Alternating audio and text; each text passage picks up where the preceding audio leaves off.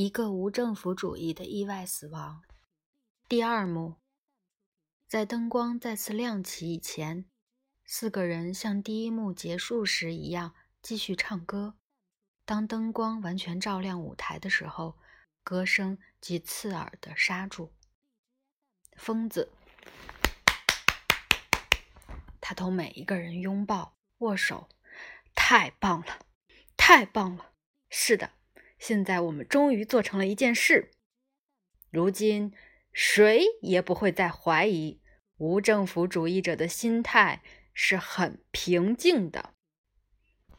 穿运动夹克的警长，我敢说，他是满意的。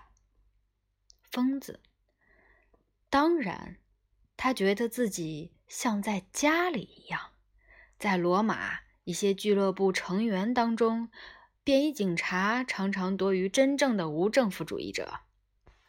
警察局长，我们用那些伪证向他发出连珠炮似的质问，丝毫没有破坏他的精神状态。疯子，这么说来，压根儿谈不上走火入魔。走火入魔是后来的事儿。他转向问警长：“那是什么时候？”穿运动夹克的警长：“将近午夜。”疯子：“由什么事情引发的？”警察局长：“嗯，我想原因。”疯子：“不，不，天哪！”您什么也不会想，您什么都不应当知道，局长先生。警察局长，什么？我什么都不应当知道。疯子，您真让人讨厌。我们在这儿竭尽全力把您拽出来，证明您跟铁路板道工的死亡没有任何干系，因为。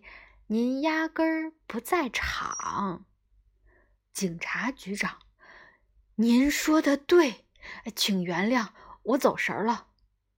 疯子，可您走神儿的也太厉害了，局长，请您集中注意力，好吧？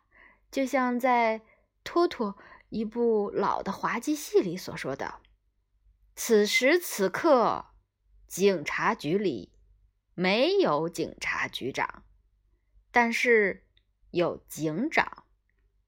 穿运动夹克的警长，没错，我当时在场，但过了一会儿我也离开了。疯子，嘿，又开始推卸责任了。勇敢些，请告诉我，将近午夜的时候发生了什么事儿？穿运动夹克的警长。在这间办公室里，我们一共六个人，四个警察，我，还有一名宪兵少尉。疯子，哦，是的，后来他被提拔成为上尉。春运动夹克的警长，没错，就是他。疯子，你们在那儿干什么？穿运动夹克的警长对他进行审问。疯子继续审问，诸如你当时在哪里，干了什么事儿？说，别耍滑头。穿运动夹克的警长不，法官先生，我们是用开玩笑的方式审问他的。疯子。是吗？开玩笑的方式。穿运动夹克的警长，我向您保证，您可以问他。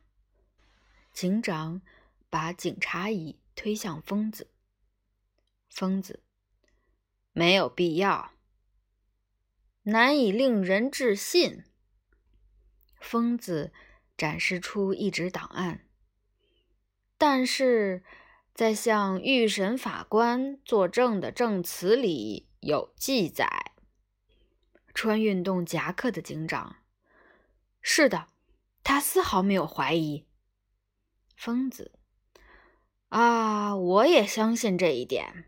不过，开玩笑的方式是什么意思？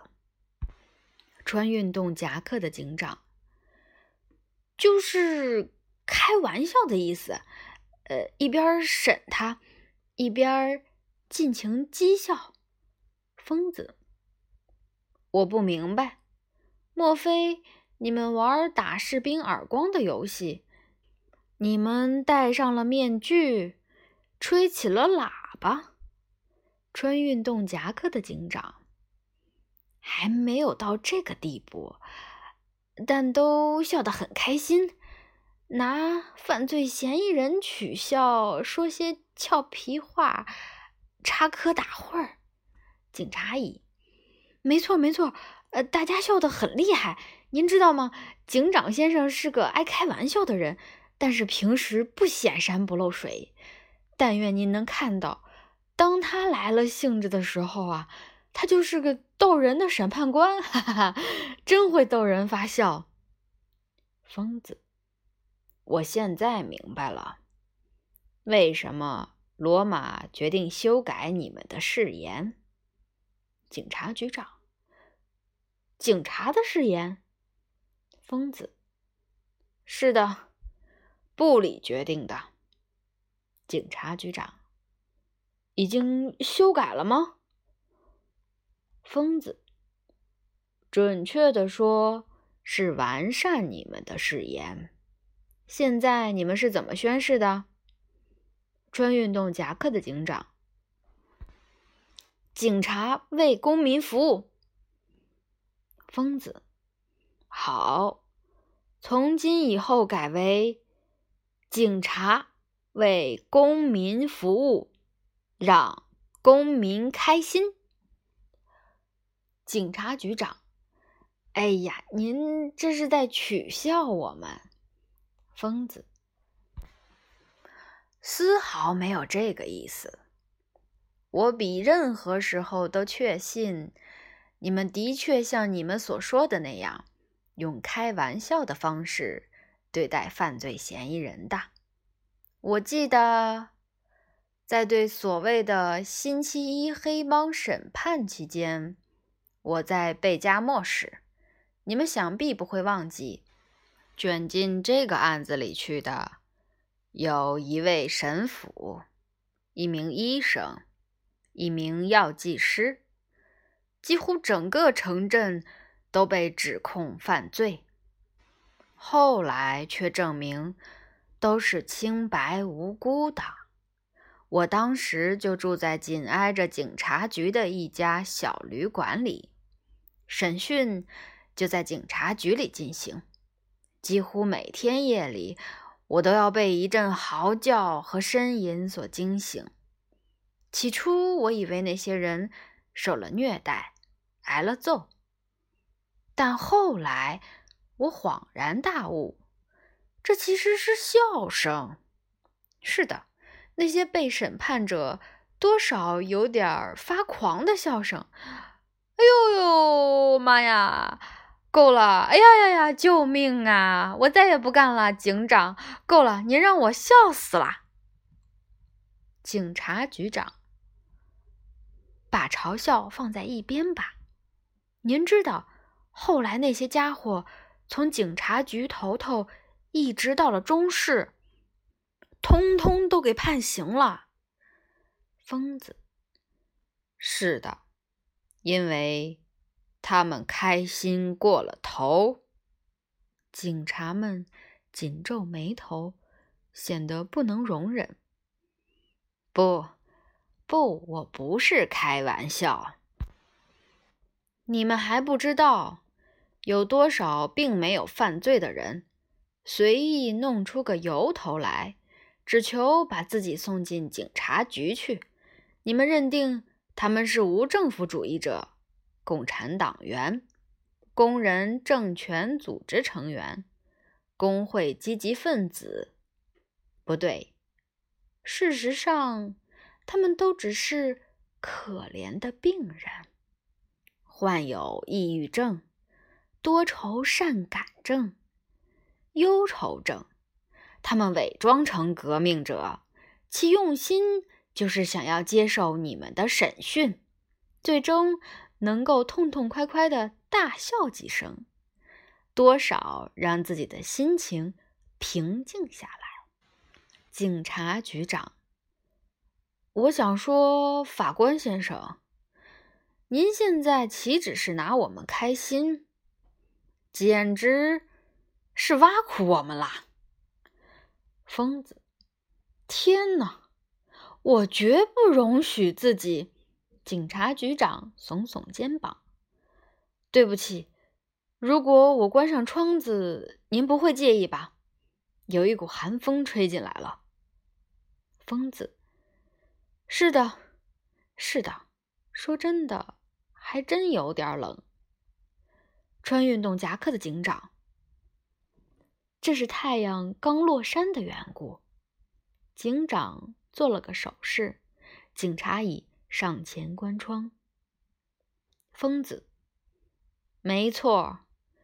那么那个晚上，难道太阳没有落下来吗？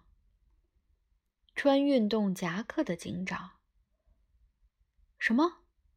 疯子。我说。无政府主义者跳楼的那个晚上，太阳一直当空高挂，没有日落，是吗？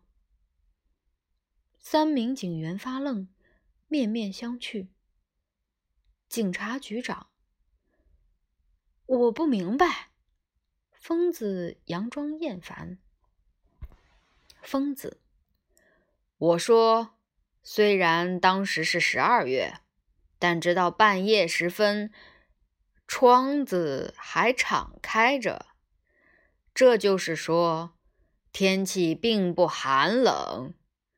而如果寒冬腊月天气并不寒冷，那唯一的原因只能是太阳还没有下山，或者日落特别晚。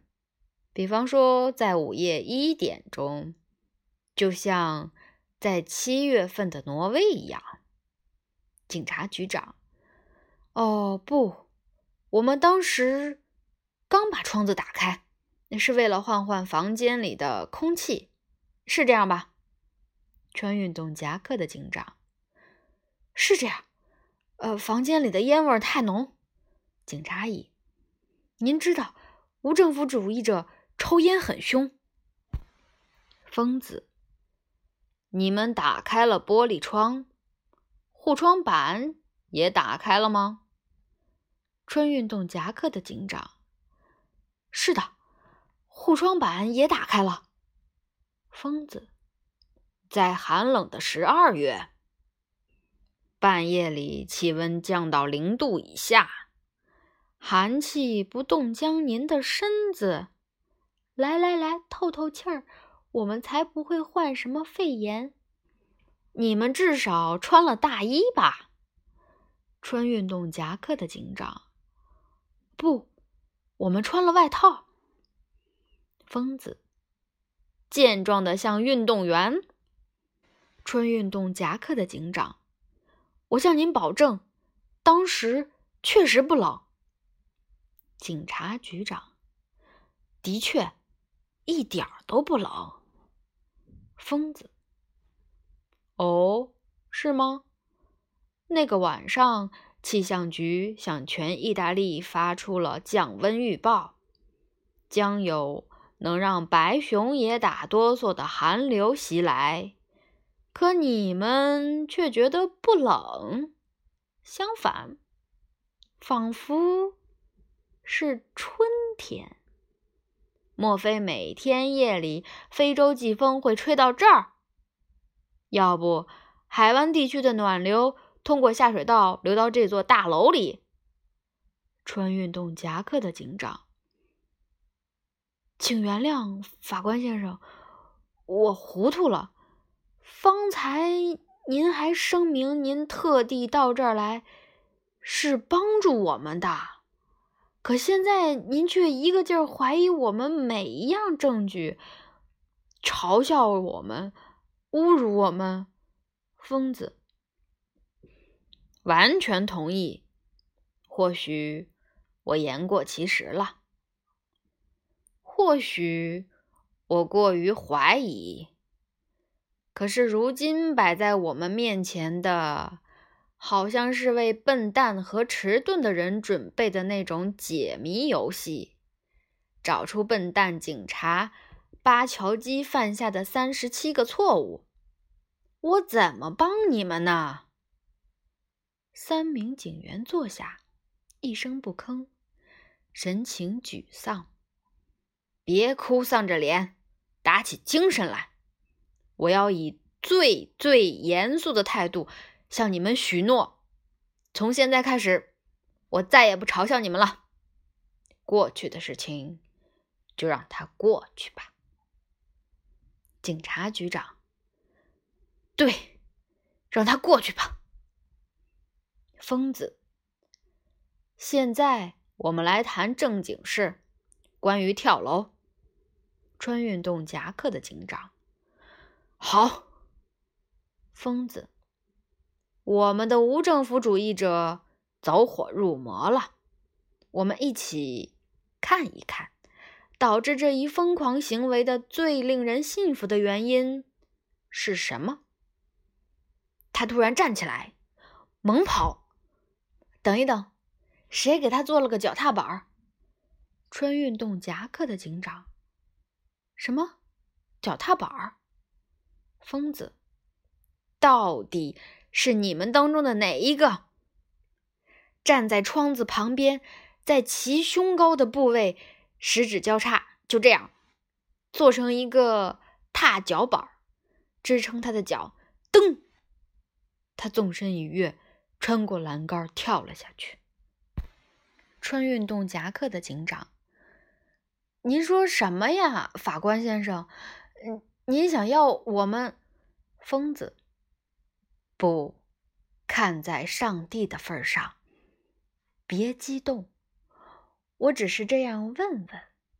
我刚才想，更准确的说，他站在那儿，那么助跑的距离。如此短，没有外来的帮助，他怎么跳？我无意让谁怀疑。穿运动夹克的警长，没什么可怀疑的，法官先生，我向您保证，一切都是他自个儿干的。疯子，压根儿没有田径赛上的那种踏脚板儿。穿运动夹克的警长，没有疯子。也许他跳楼的时候穿了一双布鲁梅利式的带弹性的鞋钉的跑鞋。穿运动夹克的警长，不普通的鞋。疯子，好，事情就是这样的。一方面，此人身高。差不多只有一米六，独自一人，没有外来的帮助，没有阶梯。另一方面，有足足半打的警察就在离他几米远的地方，其中一名甚至就站在窗子旁边，但谁也没有及时介入。穿运动夹克的警长，可情况是如此突然。警察乙，您难以想象那鬼东西的动作是多么敏捷，我勉强抓住了他的一只脚。疯子，啊！你们瞧，你们瞧，我的煽动本领显示了效果。您说？您抓住了他的一只脚，警察乙。是的，但我手里只留下他的一只鞋，他还是跳下去了。疯子，这无关紧要，至关重要的是，这只鞋留了下来。这只鞋无可辩驳地证明了你们挽救他的诚心。疯子认真的看一份材料，穿运动夹克的警长，当然无可辩驳。警察局长对警察乙：“好样的！”警察乙：“谢谢您，局长先。”警察局长，住嘴！疯子，等一等，可这儿有什么东西不太对劲？自杀者有三只鞋吗？警察局长，什么？三只鞋？疯子，是的，一只留在这位警察的手里。这事情发生以后的某一天，他本人这么证明的。他展示着材料，瞧这里。春运动夹克的警长，正是他向《晚邮报》的记者这么说的。疯子，但这儿在另一份附件里，清清楚楚的写着。无政府主义者在院子里的石板地上死去的时候，两只脚都穿着鞋。那些闻讯跑来的人，其中有一位《团结报》的记者，还有其他路过的记者，都可以证明这一点。穿运动夹克的警长，我不明白怎么会发生这样的事儿。疯子，我也不明白。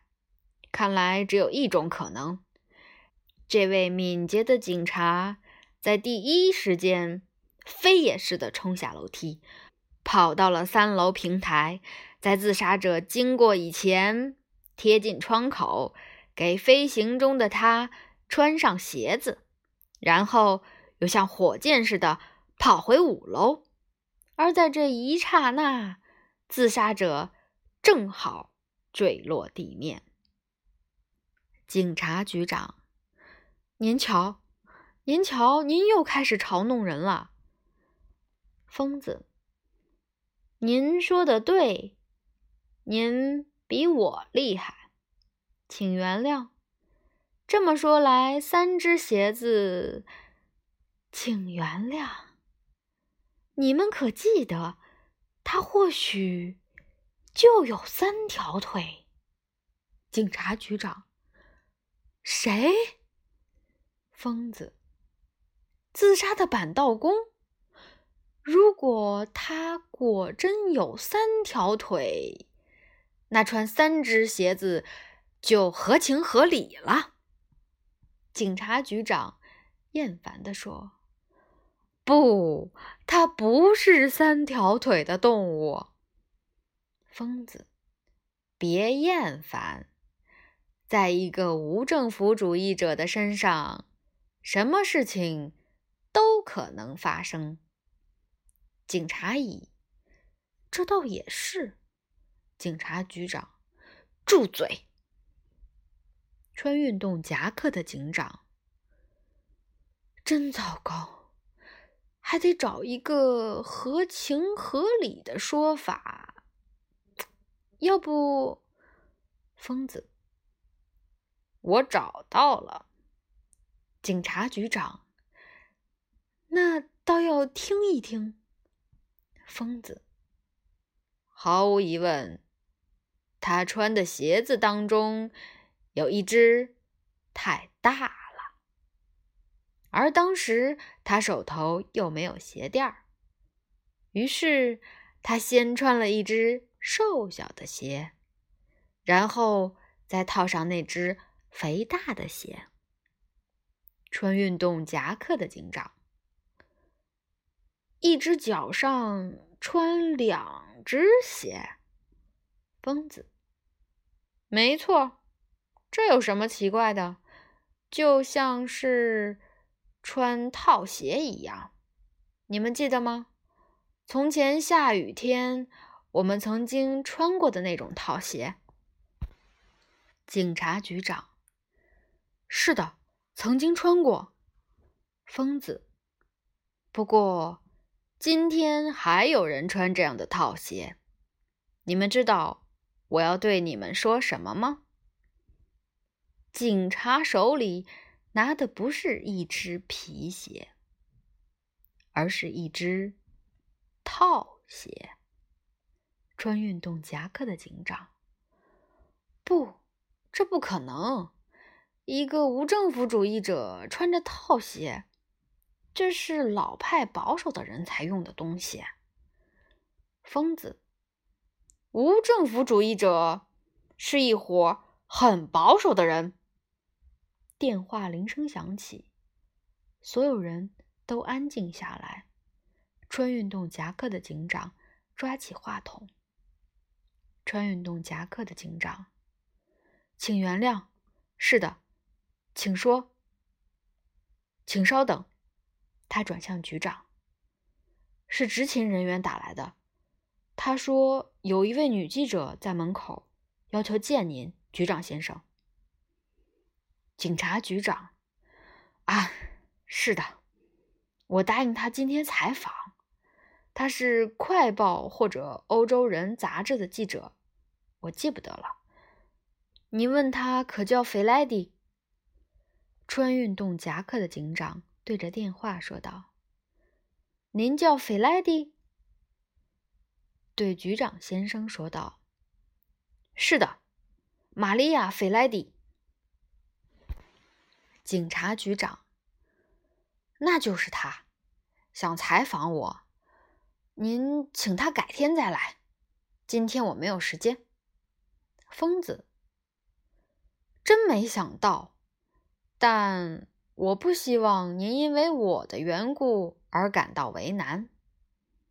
警察局长，什么意思？疯子，我认识那位女记者，此人很有点能量，她容易因为小事生气。见怪，为了报复，他会炮制一篇针对您的文章。您让他上来吧，看在上帝的份上。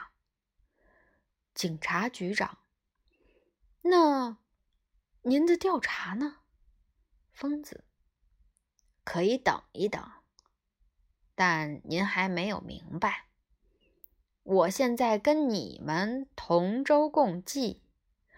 而像女记者那样的人，需要跟他们交朋友，不能对着干。您听我的吧，警察局长，我听您的。他对着站在电话旁的警长说：“让他上来。”穿运动夹克的警长，你带他上我这儿来吧。放下电话。警察局长，那您怎么办？离开我们吗？疯子，真没想到，但我从来不会抛弃朋友，尤其在危难的时刻。穿运动夹克的警长和警察局长同时说道：“您留下来。”警察局长，您。以什么身份留下来？您想让秃鹫一样贪婪成性的记者发现您是谁，来这儿干什么吗？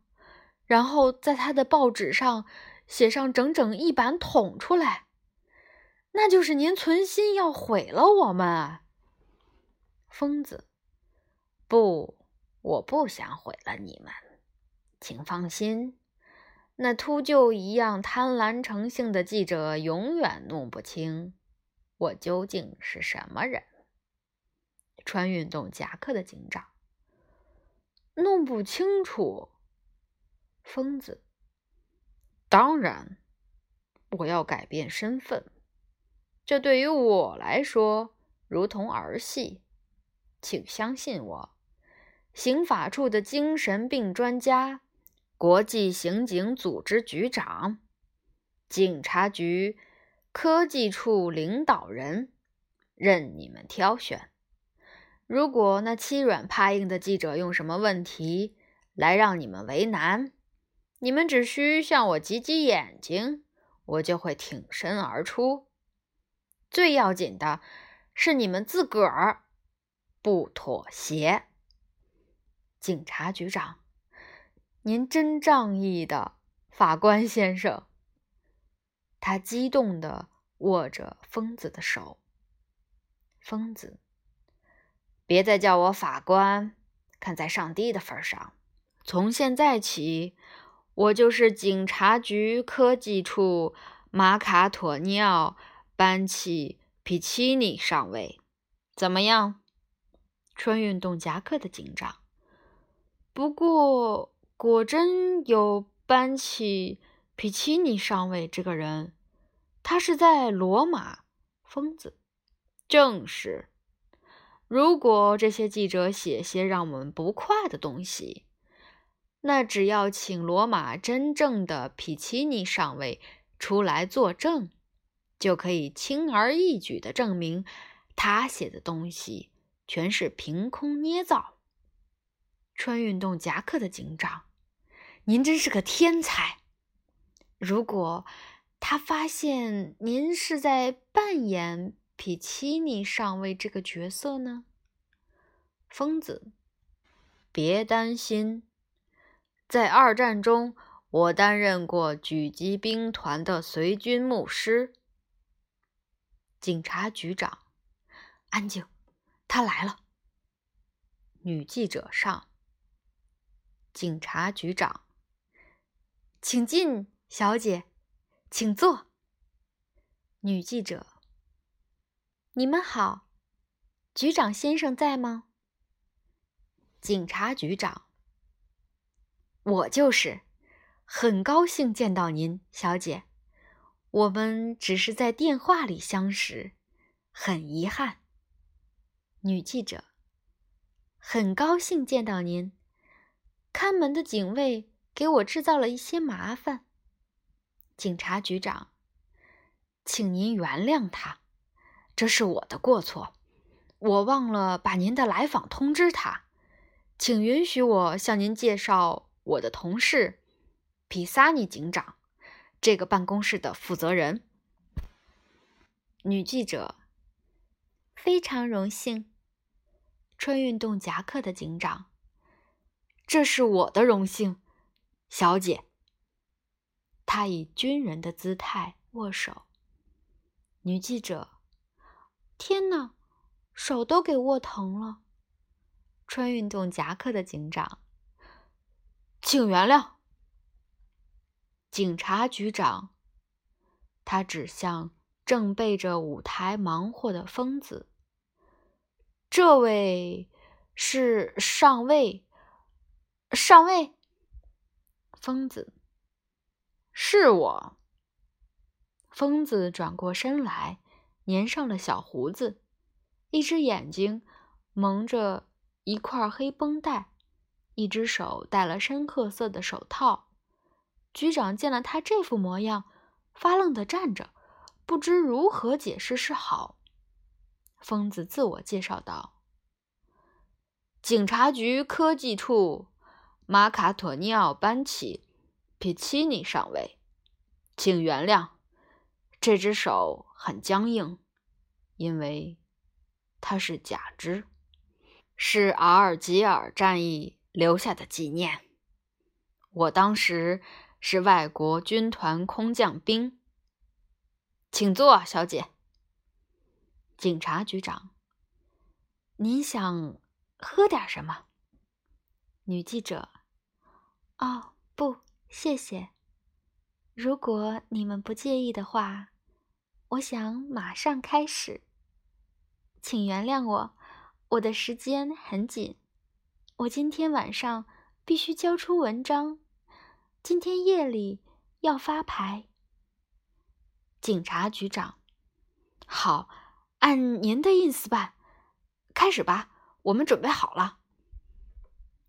女记者。我有好几个问题。他掏出笔记本，念道：“第一个问题是问您的，警长。如果他有点挑衅，请您包涵。如果您不介意的话，我想使用录音机。女记者从手提包里掏出录音机。穿运动夹克的警长，嗯，当真？我们。疯子，请吧。他对穿运动夹克的警长说道：“第一条规矩，不许唱反调。”穿运动夹克的警长单独对他说：“可如果有什么遗漏，如果我们想要澄清……”女记者，请原谅，先生们，有什么问题吗？疯子抓住时机，不不，没有。警长正在向我夸奖您呢。他说：“您是一位胆略过人的女士，具有坚定的民主信仰，热爱真理和正义，名不虚传。”女记者，您过奖了。穿运动夹克的警长，请谈吧。女记者：“为什么别人叫您窗台上的骑士？”穿运动夹克的警长：“窗台上的骑士这么称呼我？”女记者：“是的，或者叫做骑士警长。”穿运动夹克的警长：“谁这样叫我？”女记者，我这儿有一封信的复印件，是一个年轻的无政府主义者从圣维托雷监狱发出的。他拿出一页纸，他是在我们的无政府主义者的死亡的日子里被送进监狱的。正是他这样称呼您，警长。穿运动夹克的警长。呃，那么他是怎么说的？女记者开始读信。五楼的警长强迫我坐到了窗口，双腿吊在半空中，然后开始向我挑衅：“跳啊！”又不断侮辱我：“你为什么不跳？没有勇气啊？”了结了吧？你还等什么？我请你们相信，我只是咬紧了牙关，苦苦坚持，才没有坠下楼，才没有向死亡屈服。疯子，太好了，简直是一部希区柯克的电影剧本。女记者，对不起，上尉。我是问这办公室的负责人，而不是向您提问。您有什么要回答我的吗？女记者把录音机的话筒伸向穿运动夹克的警长嘴边儿。疯子，他对穿运动夹克的警长耳语道：“面不改色，无动于衷。”穿运动夹克的警长。我没什么可回答的，其实是您应当回答我的问题。非常坦率地说，您以为我也强迫那个板道工坐到窗口了吗？疯子，住嘴，别上当！他哼起了小曲儿：“秃鹫，秃鹫，快快飞走。”从我家里快飞走！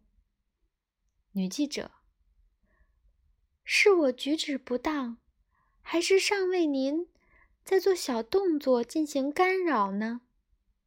疯子，没有的事儿，我只是发表评论。如果您允许的话，我想向您请教，菲莱蒂小姐。您恐怕是把我们当作洗涤剂推销员了。您不管三七二十一，以为我们是有意强迫一个落在我们手里的无政府主义者去擦窗子，实验洗涤剂的功能。女记者，我没什么可说的。您是个很厉害的上尉。穿运动夹克的警长单独对疯子说道：“谢谢，您帮我摆脱了一个大麻烦。”他拍了拍疯子的肩膀：“疯子，轻点儿，别那么使劲，警长先生。我这只眼珠是玻璃的。”疯子指指蒙住一只眼睛的黑色绷带。穿运动夹克的警长。玻璃眼珠，疯子，跟我握手的时候也要小心，这是假肢。女记者，还是谈谈无政府主义者从窗口坠楼的事情吧。在预审的案卷中，缺少对他身体坠落的抛物线的鉴定。警察局长。身体坠落的抛物线。女记者：是的，所谓的自杀者坠落的抛物线呀。警察局长：那是干什么用的？女记者：那是为了鉴定无政府主义者从窗口坠落的时候，他是活着。还是已经死亡，也就是说，他是跳楼，哪怕是小小的跳跃，还是死亡以后被抛下去的。如果是后者，那就是沿着墙壁滑落。他的手和胳膊是骨折，还是仅仅受到损伤？也就是说，所谓的自杀者。是否把手伸向前伸展来保护自己？这是身体着地的瞬间，绝对的本能和自然的姿势。穿运动夹克的警长打断他：“是的，但请您别忘记，这儿我们面对的是一个自杀者，一个想寻死而跳楼的人，疯子。”啊，别这么说，在这儿我倒要说，这位小姐言之有理。您看，我是很公正的。人们曾经做过许多相关的实验，检验那些从高处跳下的自杀者的尸体，结果发现，所有的人在那生死攸关的瞬间，嚓。全是本能的把手向前伸展。警察局长单独对疯子说：“啊，这是您对我们最大的支持。您是疯子吗？”疯子：“是的。这是谁对你讲的？”女记者：“不过。”最让人困惑不安，我极想得到解释的事实是，在预审档案中，始终找不到记录向急救站求助的准确时间的录音带。警察局总机呼叫急救站的时间，根据白十字急救站的证明，是晚上九点五十八分。而所有赶到现场的记者都异口同声地说：“跳楼发生在十点零三分整。”换句话说，在无政府主义者从窗口飞出去以前的五分钟，急救站已经接到了求助电话。你们当中有谁能够向我解释？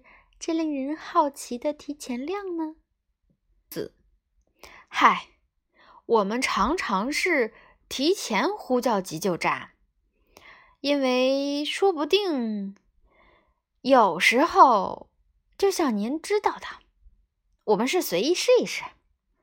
穿运动夹克的警长拍打着疯子的肩膀：“太棒了，疯子，注意眼睛，要不我的玻璃珠子眼睛就蹦出来了。”